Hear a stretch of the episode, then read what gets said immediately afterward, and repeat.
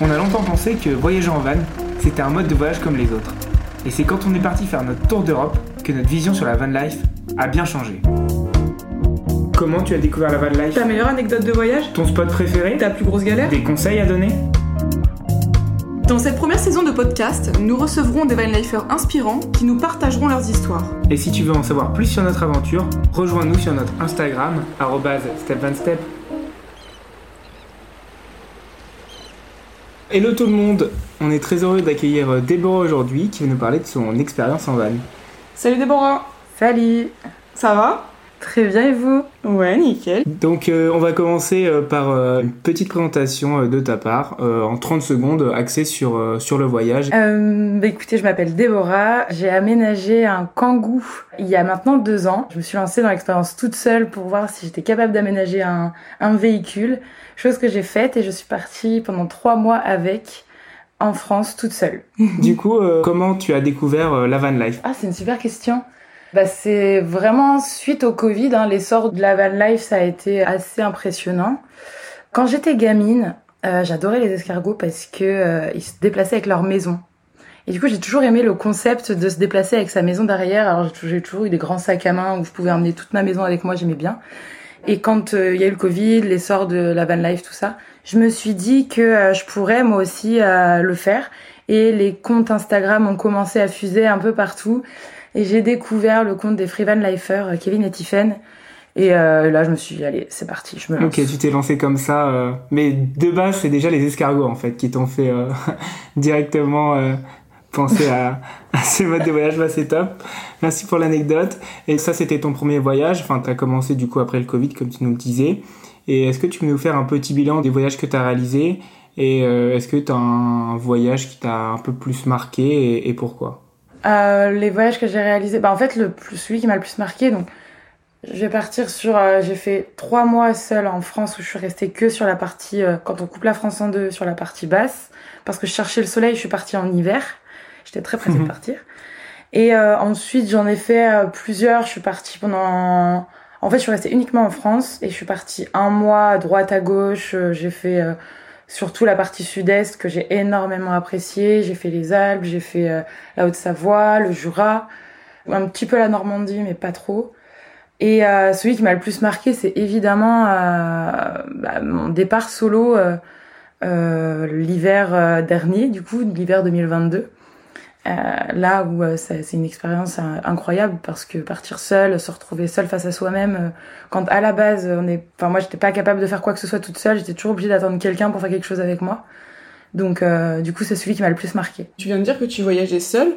en tant que femme, t'as pas eu des peurs, des craintes au début pour partir Qu'est-ce que tu pourrais dire aujourd'hui aux personnes, aux femmes seules du coup qui souhaitent voyager Ton retour d'expérience là-dessus?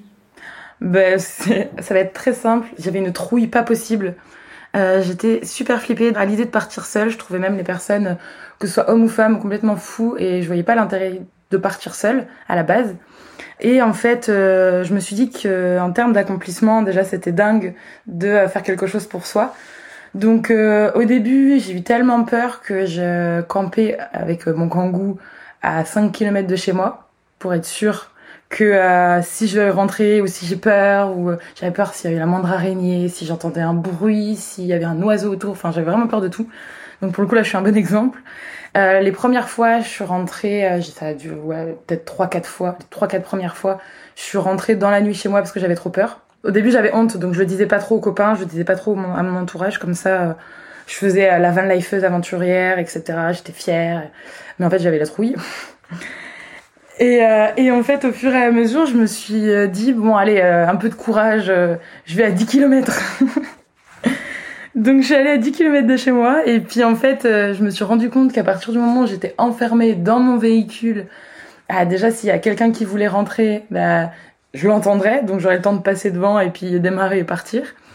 Et s'il y a une bête qui me fait peur à l'extérieur, bah, je suis dans mon véhicule. En fait, je me suis rendu compte que le véhicule, c'était vraiment comme la coquille des escargots, c'est on est sécurisé. Donc euh, du coup, euh, j'ai commencé à prendre confiance comme ça au fur et à mesure. J'ai pris vachement de temps. Je me suis autorisée à prendre le temps et euh, je me suis aussi accepté le fait que j'avais le droit d'avoir peur. et que je pouvais y aller à mon rythme. Donc j'y suis allée à mon rythme et finalement je me suis éloignée de plus en plus et puis c'est devenu naturel et parfois il m'arrive encore d'avoir peur. Bah, je regarde par la fenêtre et puis bah, ça me rassure et et ça va mieux. Oui, comme tu dis, c'est pas donné à tout le monde de pas avoir peur au début. Moi, je pense que clairement, ce que tu viens de dire, c'est que euh, au début, tu peux avoir tellement peur comme toi, et au final, réussir à partir en van toute seule et passer au final des super moments. Et aujourd'hui, je suis sûre que, enfin, aujourd'hui, clairement, t'as plus, t'as plus peur. Bah, aujourd'hui, euh, quand il fait trop chaud, je dors la porte ouverte. Donc, euh... et en plus, quand je suis partie, euh, à l'époque, j'avais ni chien ni chat, donc j'avais pas de, on va dire, d'alarme d'un chien qui va aboyer. Donc euh, du coup, euh, non, là aujourd'hui j'ai absolument plus peur. C'est même là où je me sens en sécurité bizarrement. Et du coup, quel conseil tu pourrais donner aux femmes seules ou hommes d'ailleurs seules qui souhaitent passer une première nuit euh, en van et qui n'osent pas justement par crainte ou par peur de ce qui peut leur arriver et que c'est pas tout à fait naturel de dormir dans son véhicule? Bah déjà euh, se faire discret parce que euh, si on a peur, autant ne pas attirer l'attention, donc autant le premier soir ne pas sortir la table, les chaises de camping, etc. Ça, c'est un conseil que j'aurais aimé avoir à l'époque parce que euh, je voyais les photos sur Instagram de tout le monde qui sortait, les tables, les chaises. Donc moi, par réflexe et par seul euh, exemple, bah, j'ai tout sorti et en fait, je me suis rendu compte que j'étais pas discrète. Et du coup, ça me faisait peur. Après, je me suis dit, si on m'a vu, euh, machin, enfin, bon, je tombais dans la parano. En plus, tout seul, on a personne pour se rassurer. Et, et du coup, non, les conseils que je pourrais donner, c'est déjà partir autour de chez soi Déjà, c'est un environnement qu'on connaît globalement à 5 km de chez soi. On va dans un endroit où on est déjà allé juste pour marcher ou juste pour euh, se balader ou quoi que ce soit. C'est aussi partager sa localisation avec ses proches. Ça, c'est quelque chose que je fais moi encore toujours. Parce qu'on sait jamais, en fait, peu importe où on est, moi, psychologiquement, ça me rassure de me dire, bah, je suis, je sais pas, dans une forêt, ou je suis euh, dans un bord d'océan, ou, quoi, ou je sais pas. Et, euh, et en fait, je me dis, bah, mes proches ont ma localisation, donc si euh, vraiment ils n'ont pas de mes nouvelles, bah, ils m'envoient un message, et au moins, si jamais il se passe vraiment quelque chose d'horrible, bah, ils sauront euh, prendre les mesures nécessaires pour m'aider. Donc ça, c'est rassurant, je trouve.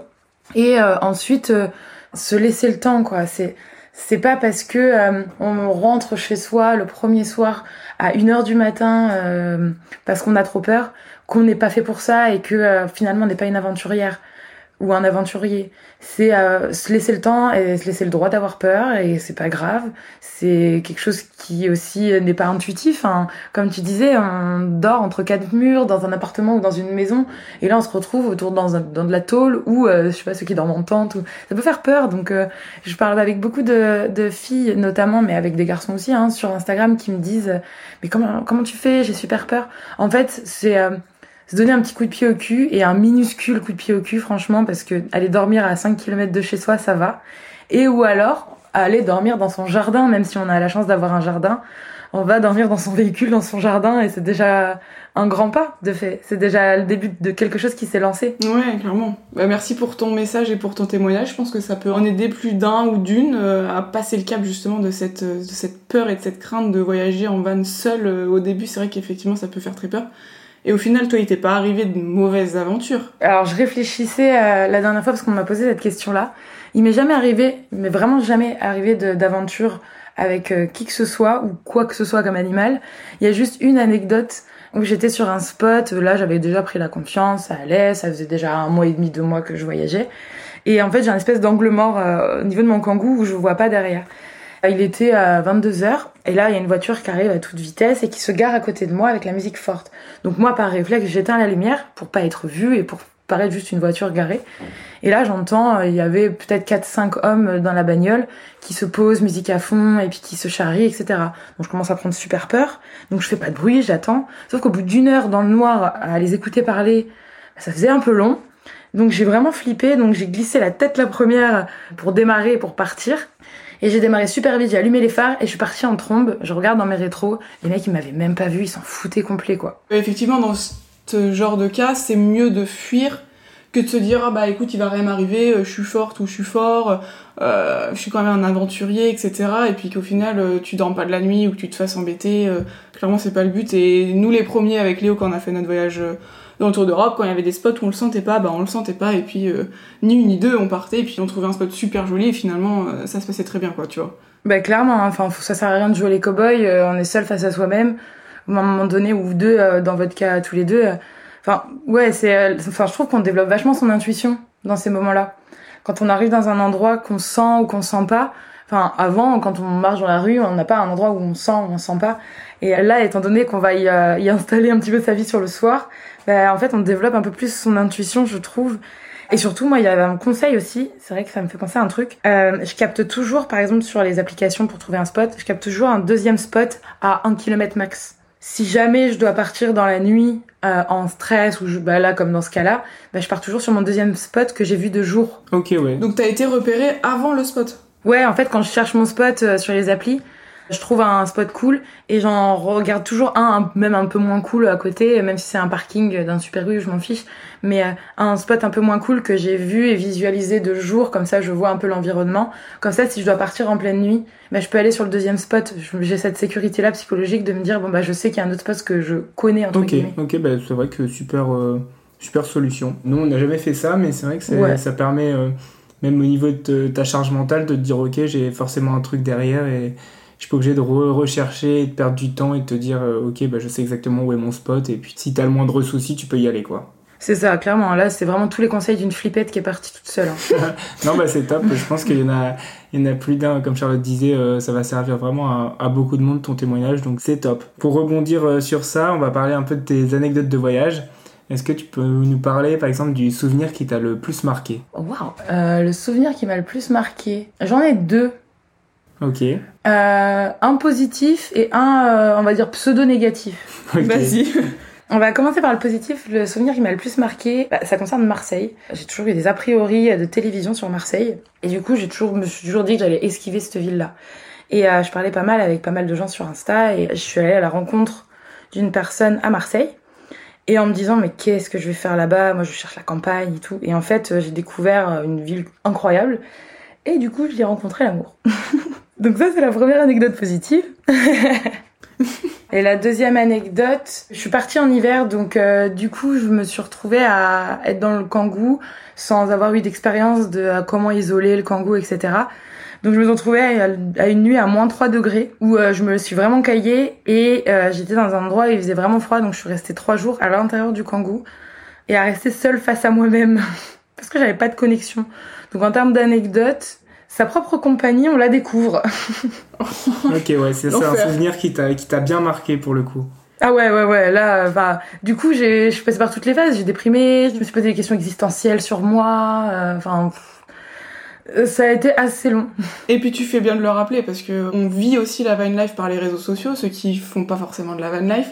Et tu vois ce que tu es en train de dire là, ça me fait penser aussi au fait que euh, toutes ces phases-là de la van life, on les découvre seulement quand on y est. Et c'est le type de moment que personne ne va partager sur les réseaux et auquel tu t'attends pas forcément quand tu connais la van life que par les réseaux, quand t'as pas forcément d'amis qui ont fait de la van life. Et que tu te dis, euh, ah oui, en fait, euh, ben finalement, euh, c'est aussi une épreuve parfois. C'est pas que du plaisir et, des paysages, c'est aussi des grosses galères et des moments où ben, là tu te dis waouh en fait ouais c'est, dur mentalement et il faut que je prenne sur moi et tu vois c'est ce type de moment personne ne fait de retour d'expérience euh, là-dessus. Quand tu regardes sur les réseaux sur les blogs sur internet sur même à la télé tout le monde dira c'est, super c'est génial. Effectivement enfin moi si je, retiens quelque chose c'est que c'est super c'est génial mais c'est même incroyable.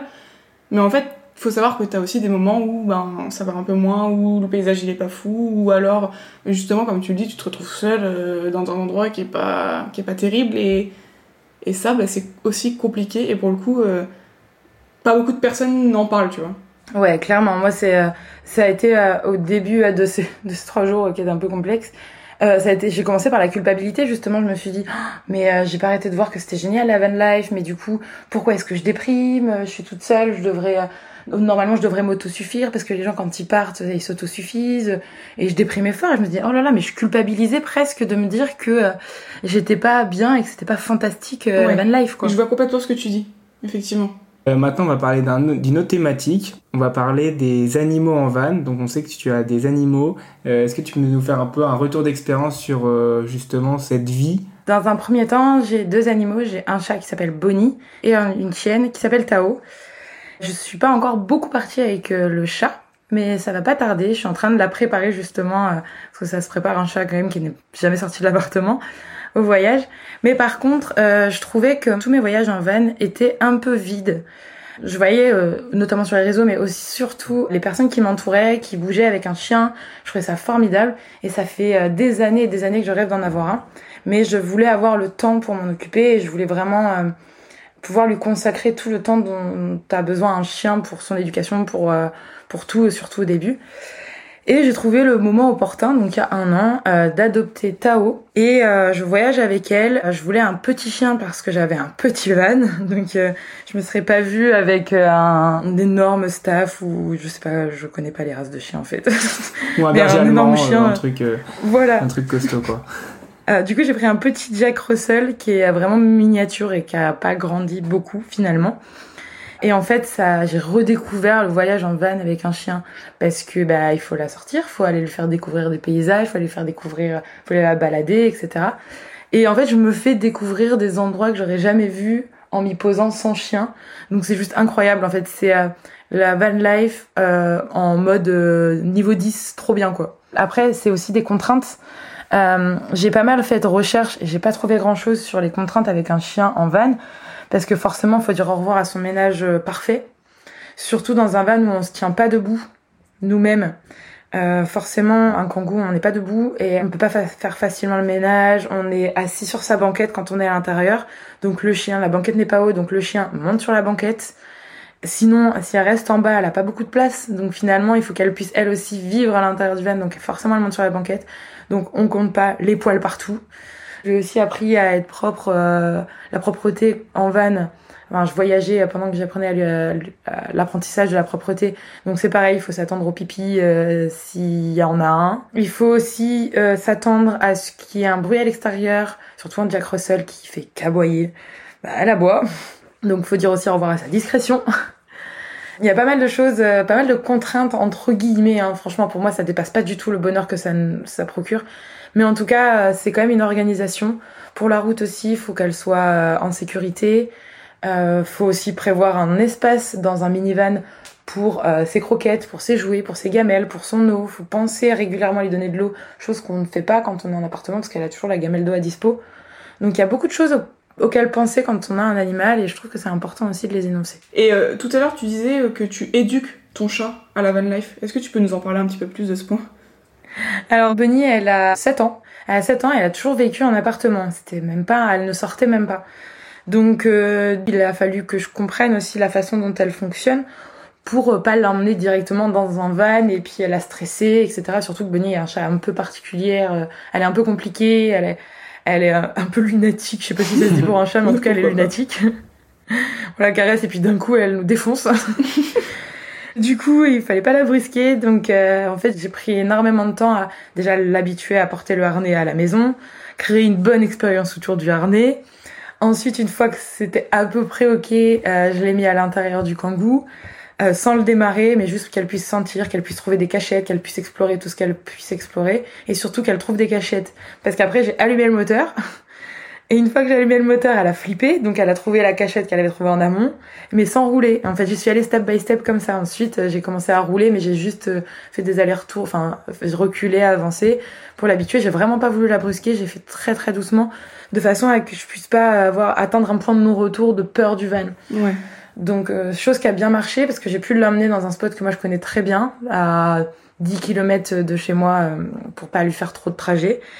Et puis euh, j'ai ouvert la porte, elle avait euh, le harnais et la, une longe, comme ça elle n'était pas tirée non plus avec une corde.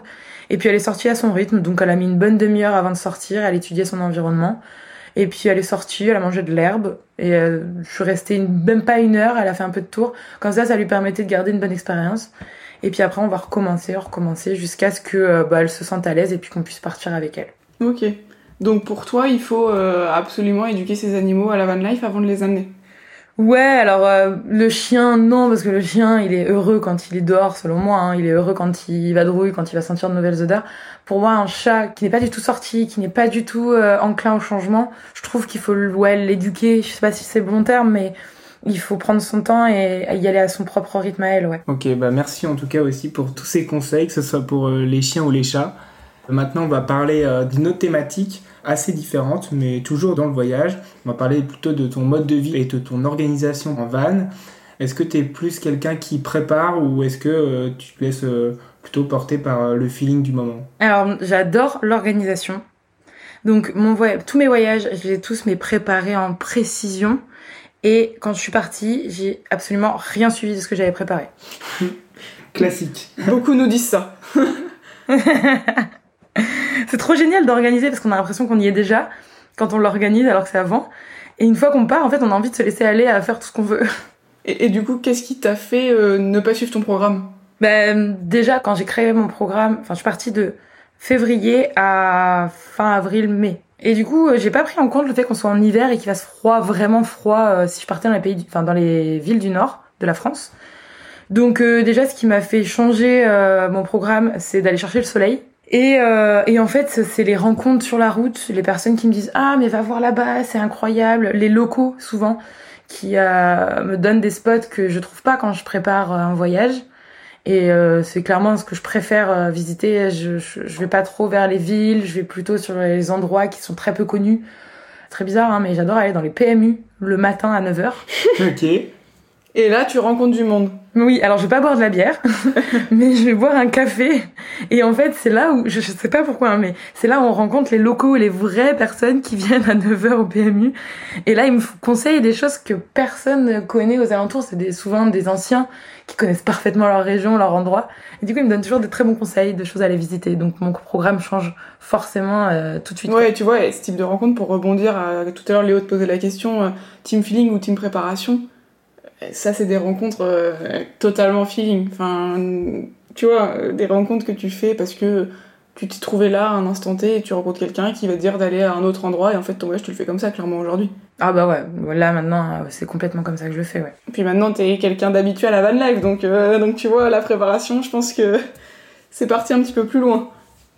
C'est clair, bah en plus surtout quand on commence à prévoir et qu'on se dit ah mais là il y a un chemin qui a l'air sympa et finalement tu t'arrêtes deux heures avant de t'arrêter, de devoir t'arrêter euh, de ce que t'as préparé, euh, bah en fait t'as trouvé un chemin trop cool et t'as trouvé une nouvelle rando et t'as perdu grave de temps. Enfin en fait ce que je préfère maintenant c'est rouler et puis euh, et puis euh, sur le côté de voir je sais pas une petite rivière et de m'arrêter tout l'après-midi quoi. Ouais clairement. Pareil. ça me permet de rebondir aussi sur le type de véhicule, parce qu'on voit sur Instagram plusieurs types de véhicules, des personnes qui ont une cuisine à l'intérieur, des personnes qui n'ont pas de cuisine et qui cuisinent en dehors de leur van. Est-ce que tu peux nous parler un peu de tes véhicules, toi, du coup? Alors euh, là, j'en suis au troisième. Donc j'ai commencé par un Kangoo euh, où j'y ai aménagé une banquette en pseudo-lit En fait, c'est juste une planche qui se met pour, euh, pour faire un lit avec un plan de travail sur lequel euh, je sors mon camping gaz ou je sors j'ai pas fait de robinet ou quoi que ce soit. J'ai juste une petite euh, un petit bidon d'eau avec où je mets une petite bassine en dessous euh, pour avoir on va dire une pseudo bassine pour faire la vaisselle. Donc ça c'est vraiment la configuration basique basique sans chauffage quand même assez isolé où je fais je peux faire à manger autant dedans qu'à l'extérieur. Moi c'était un prérequis de pouvoir tout faire dedans. Ouais quand il pleut, c'est quand même vachement pratique. Exactement. Donc, euh, et pour être discret ou si on est sur un spot un peu nul et qu'il y a des passages, bah, au moins je peux faire tout dedans. Ça, c'était vraiment le prérequis dans tous les vans, c'est de pouvoir tout faire de l'intérieur. Ensuite, euh, j'ai acheté un Peugeot Expert, euh, donc ancienne génération, euh, qui est un peu plus grand que le Kangoo. où là, j'ai la place en longueur pour pour le lit parce que dans le Kangoo, en fait, il fallait que je pousse un peu les sièges avant pour euh, pouvoir mettre ma banquette en longueur. Donc là, le Peugeot Expert, euh, lui, euh, pareil, j'ai la configuration est pratiquement identique à celle du Kangoo parce que c'est vraiment mon mode parfait. La banquette en angle avec un plan de travail. là, pareil, j'ai pas en fait terminé entièrement l'aménagement puisque j'en ai un peu profité. Je l'ai prêté à une copine qui finalement me l'a loué trois mois et qui vient récemment de l'acheter. Donc euh, du coup, je lui ai vendu, je me suis séparée de mon, mon beau Gaston, euh, le Peugeot Expert.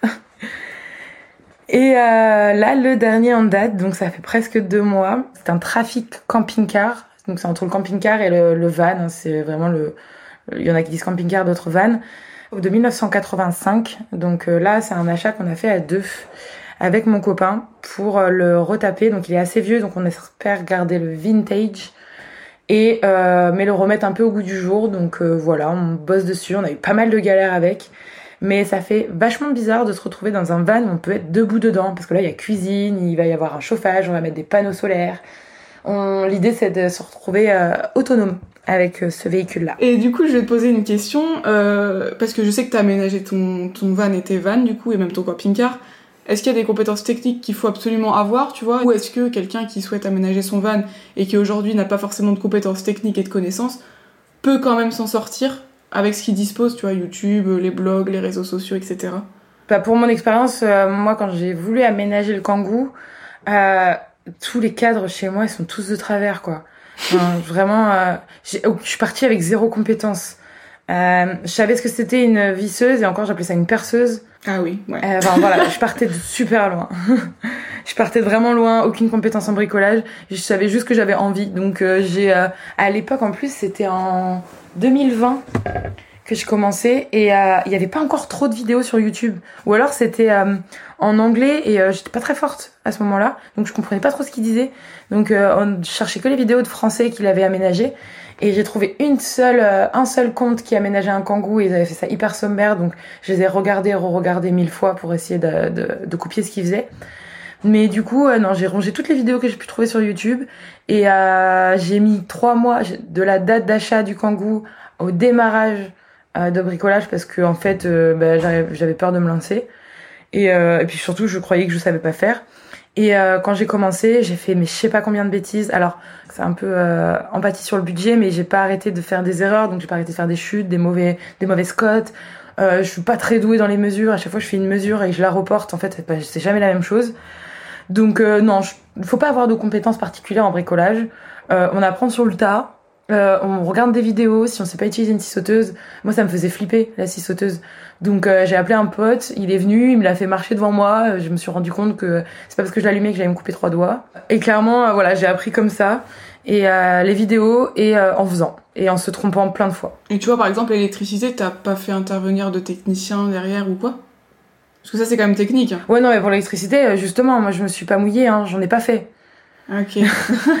on n'est pas on n'est pas obligé d'en faire parce que finalement en fait j'ai mis une guirlande de LED euh, à pile. En plus, j'aurais pu le mettre à recharge, mais non, même pas, j'ai mis à pile, qui fait le tour du kangou. Et j'utilisais des lampes Decat que je scratchais avec du scratch super fort comme ça, ça me faisait mes lampes. Donc pour l'électricité, euh, en termes de lumière, j'avais que ça. Et sinon, j'avais une batterie euh, nomade sur laquelle je branchais mes, mes appareils. Donc pas besoin d'électricité, effectivement. Et au final, incroyable. Non. Enfin, ça sert pas forcément, euh, à part si tu veux partir sur un très long terme et que là, tu te retrouves embêté dans d'autres pays, tu vois. Ça peut être un peu plus compliqué, mais effectivement, là, comme tu le dis, pour ton voyage à toi, ça, enfin, ça fait complètement l'affaire. Bah ouais, enfin, après, ouais, je sais pas comment est-ce que ça se passe dans d'autres pays, s'il y a des règles en particulier. Mais euh, en tout cas, là, euh, enfin avec juste des lampes à pile et une batterie, euh, je m'en suis très bien sortie. J'ai pas eu besoin de compétences en particulier. En fait, on n'est pas obligé de faire un van parfait, on n'est pas obligé d'être hyper perfectionniste. Le premier, enfin clairement, je l'ai encore. Quand je le revois maintenant avec les tout ce que j'ai acquis aujourd'hui comme compétences bricolage, même si je suis vraiment pas une surdouée du bricolage, là je me dis waouh, mais j'ai fait de ces erreurs. Oh là là, mais c'est pas parfait, etc. Mais il me convenait très bien, il me convient très bien, il est fonctionnel et c'est tout ce qui importe. Donc pour l'instant, tu as voyagé exclusivement en France. Est-ce que euh, c'est par choix? Euh, Est-ce que tu peux nous expliquer un peu? Et puis euh, une autre question aussi que je vais ajouter, puis comme ça tu pourras répondre aux deux en même temps. Est-ce que tu considères aujourd'hui la van life comme un, un mode de voyage respectueux de l'environnement et, voilà. Euh, vaste sujet. La première question déjà, c'est clairement parce que j'avais peur. Donc euh, je voulais euh, me retrouver euh, dans les mêmes codes. Les, villes en France, elles sont toutes faites de la même manière. Il y a un centre-ville autour d'une église, il y a un centre commercial à l'extérieur, il y a des grandes routes. Si on prend pas l'autoroute, c'est des nationales. Du coup, je n'étais pas perdue. Donc c'est pour ça que je suis restée en France. C'est ma première raison.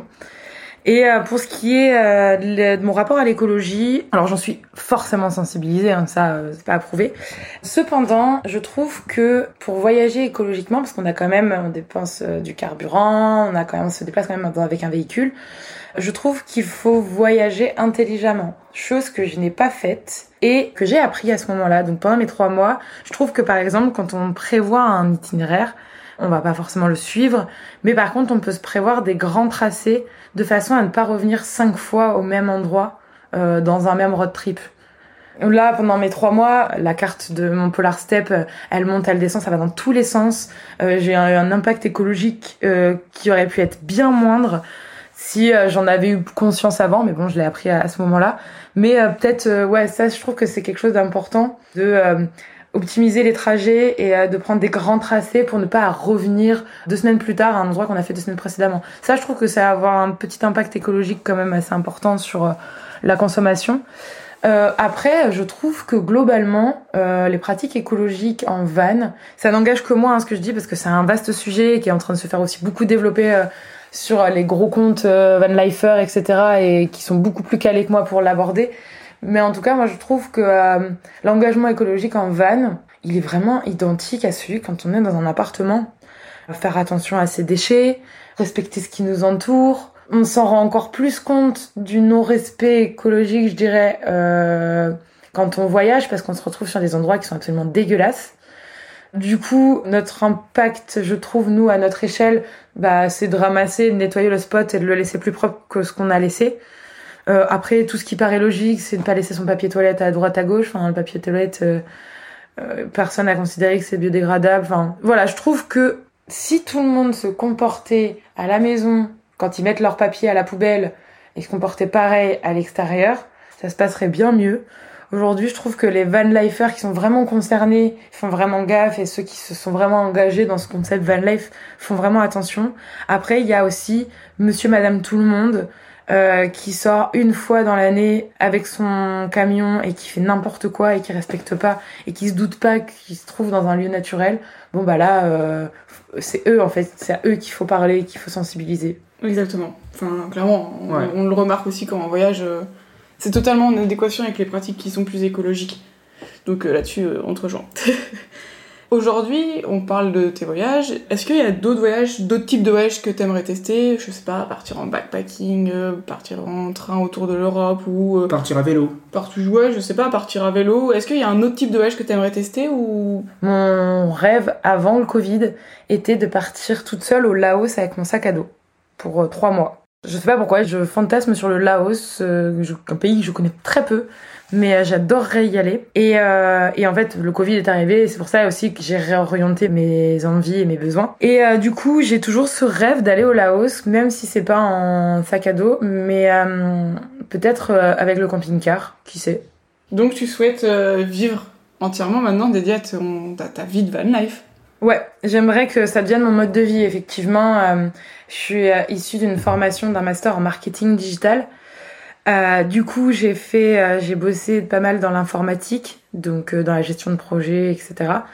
Donc ça, c'est des métiers qui permettent globalement de pouvoir travailler à distance. Donc l'idéal, c'est de euh, me retrouver dans ce mode-là, de me retrouver en télétravail à temps plein pour être constamment sur les routes. Alors quand j'entends sur les routes, c'est plus euh, de la van life à changer de spot tous les soirs. Hein. Quand on y est à temps plein, c'est rester un peu plus longtemps sur un spot, euh, peut-être dans le temps acheter un terrain quelque part, vivre une vie un peu plus écologique, un peu plus proche de la nature, un peu plus libre, à mon sens. Écoute, si ton prochain recruteur entend ce podcast, pourra te contacter sur les réseaux. Donc ça, nickel. Je suis déjà en contact avec des, des, sociétés, justement. Et eh bah, ok, bah, c'est super. C'est vrai que c'est, c'est le, le, le, marché aussi de l'emploi, il s'est bien adapté à ça, aux personnes qui veulent aussi euh, travailler et pouvoir euh, faire autre chose en même temps, en tout cas avoir un mode de vie différent. Et c'est vrai que c'est une super opportunité, le digital aujourd'hui, de pouvoir... Allier voyage et en même temps travail pour euh, bah, que tu puisses aussi financer ton voyage et, être indépendante quoi. Complètement. Et le rapport au travail même a changé. Enfin, on va, va, pas me lancer sur le sujet parce que je peux déblatérer pendant des heures, mais vu que le, travail, le rapport au travail a changé, les conditions de travail globalement ont beaucoup changé, effectivement, c'est, c'est, euh, tout est enclin à pouvoir potentiellement bosser à distance. Donc tu as tout compris à, vouloir vivre dans, dans ton van euh, à l'année. Une question, je pense que les personnes qui, qui écoutent le podcast se posent.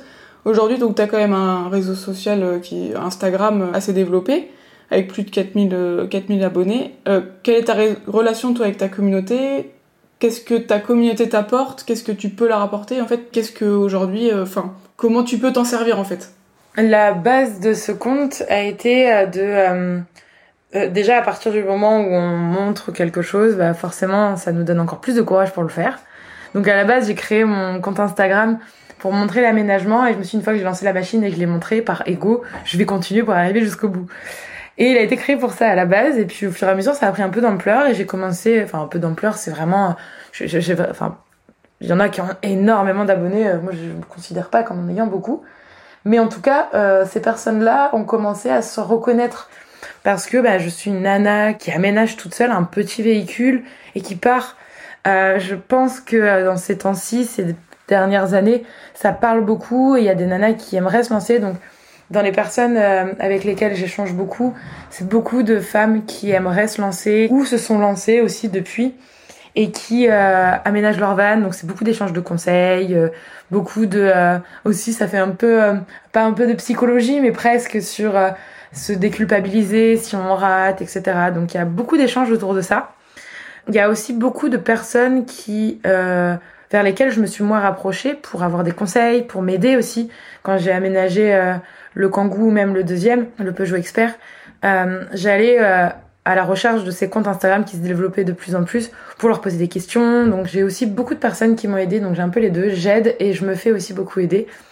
Donc euh, à force, on crée du lien avec ces personnes-là et on apprécie se suivre et suivre nos aventures.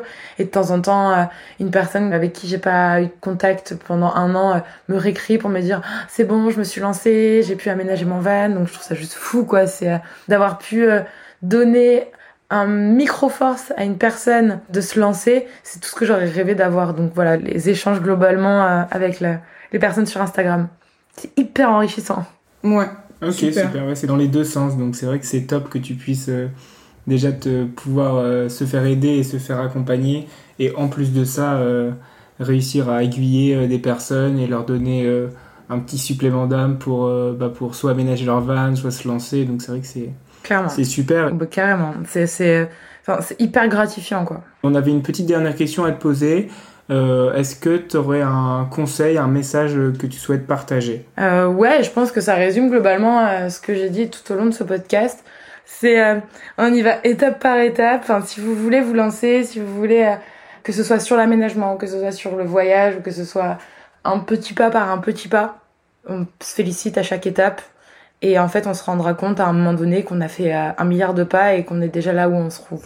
Ok, bah super message. C'est vrai que c'était le, c'était euh, le, message que tu as pu passer, euh, notamment dans le fait que tu t'es commencé à voyager toute seule. Donc donc c'est super et je pense que ça marche sur à peu près tous les sujets dans la vie, donc c'est top et il faut toujours avancer comme ça.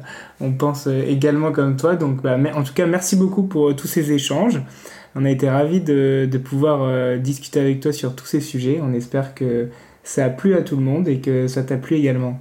J'espère aussi. En tout cas, moi, j'ai passé un très bon moment. Pareil, vous pouvez suivre euh, Déborah sur Instagram, gisèle-du-bas tour, pour pouvoir retrouver tous nos sujets euh, sur son Instagram, ses photos, ses animaux, etc. Merci à toi d'avoir écouté ce podcast et on se dit à très vite pour de nouveaux épisodes.